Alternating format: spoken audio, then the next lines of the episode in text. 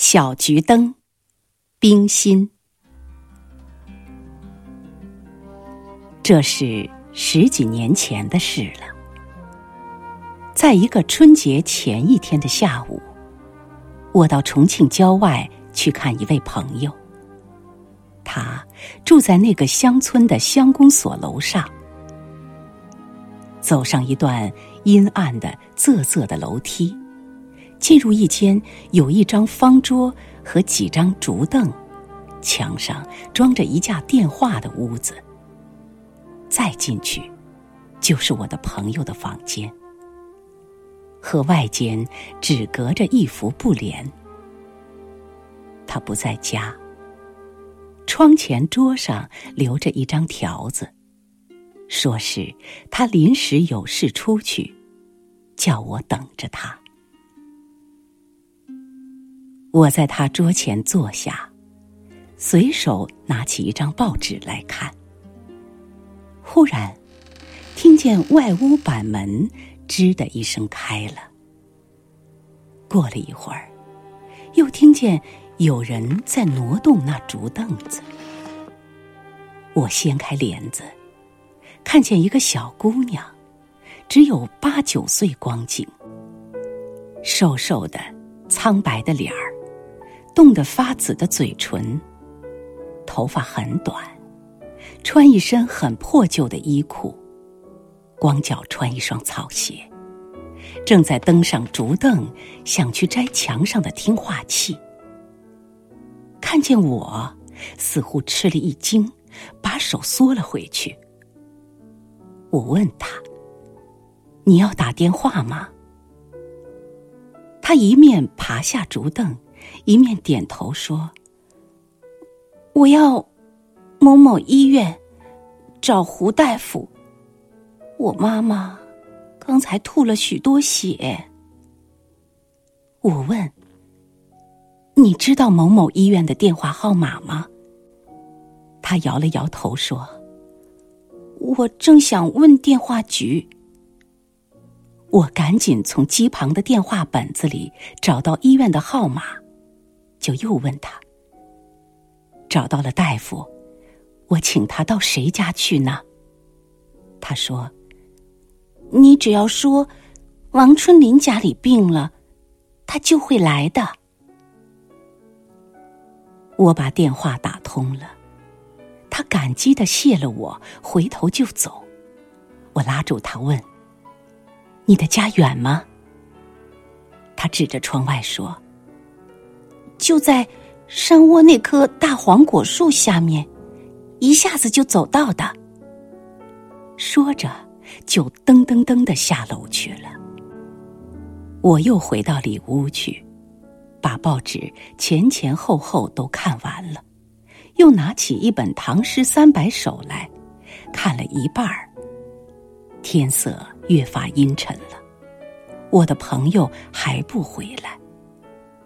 我无聊的站了起来，望着窗外浓雾里迷茫的山景，看到那棵黄果树下面的小屋，忽然想去探望那个小姑娘和她生病的妈妈。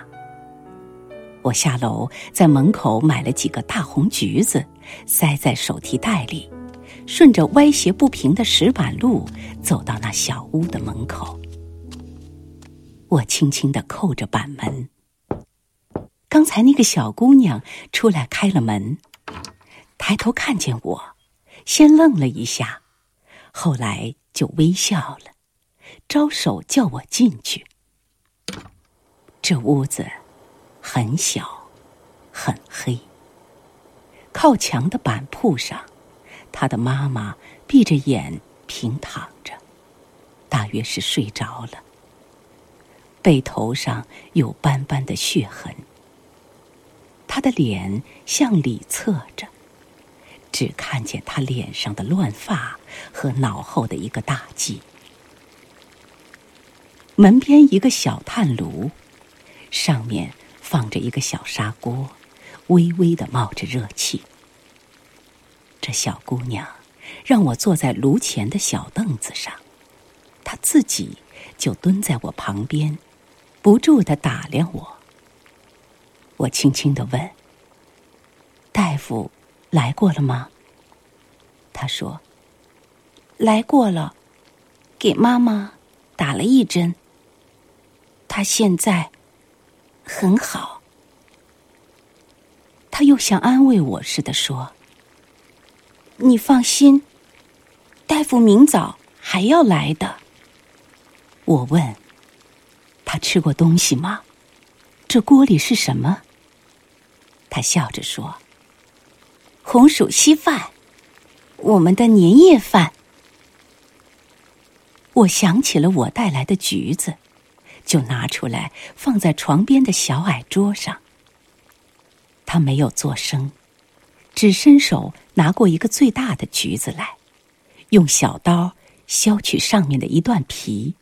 又用两只手把底下的一大半轻轻的揉捏着。我低声问：“你家还有什么人？”他说：“现在没有什么人。我爸爸到外面去了。”他没有说下去。只慢慢的从橘皮里掏出一瓤一瓤的橘瓣来，放在他妈妈的枕头边。炉火的微光渐渐的暗了下去，外面变黑了。我站起来要走，他拉住我，一面极其敏捷的拿过穿着麻线的大针。把那小菊碗儿四周相对的穿起来，像一个小筐似的，用一根小竹棍挑着，又从窗台上拿了一段短短的蜡头，放在里面点起来，递给我说：“天黑了，路滑，这盏小桔灯，照你上山吧。”我赞赏的接过来，谢了他。他送我到门外，我不知道说什么好。他又像安慰我似的说：“不久，我爸爸一定会回来的。那时，我妈妈就会好了。”他用小手在面前画一个圆圈，最后按到我的手上。我们大家。也都好了。显然的，这大家也包括我在内。我提着这灵巧的小桔灯，慢慢的在黑暗潮湿的山路上走着。这朦胧的橘红的光，实在照不了多远。但这小姑娘的镇定、勇敢。乐观的精神鼓舞了我，我似乎觉得眼前有无限光明。我的朋友已经回来了，看见我提着小桔灯，便问我从哪里来。我说：“从从王春林家来。”他惊异的说：“王春林。”那个木匠，你怎么认得他？去年山下医学院里有几个学生被当作共产党抓走了，以后王春林也失踪了。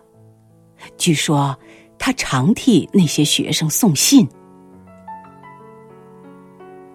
当夜，我就离开了山村，再也没有听见那小姑娘和她母亲的消息。但是从那时候起，每逢春节，我就想起那盏小桔灯。十二年过去了，那小姑娘的爸爸一定早回来了，她妈妈也一定好了吧？因为我们大家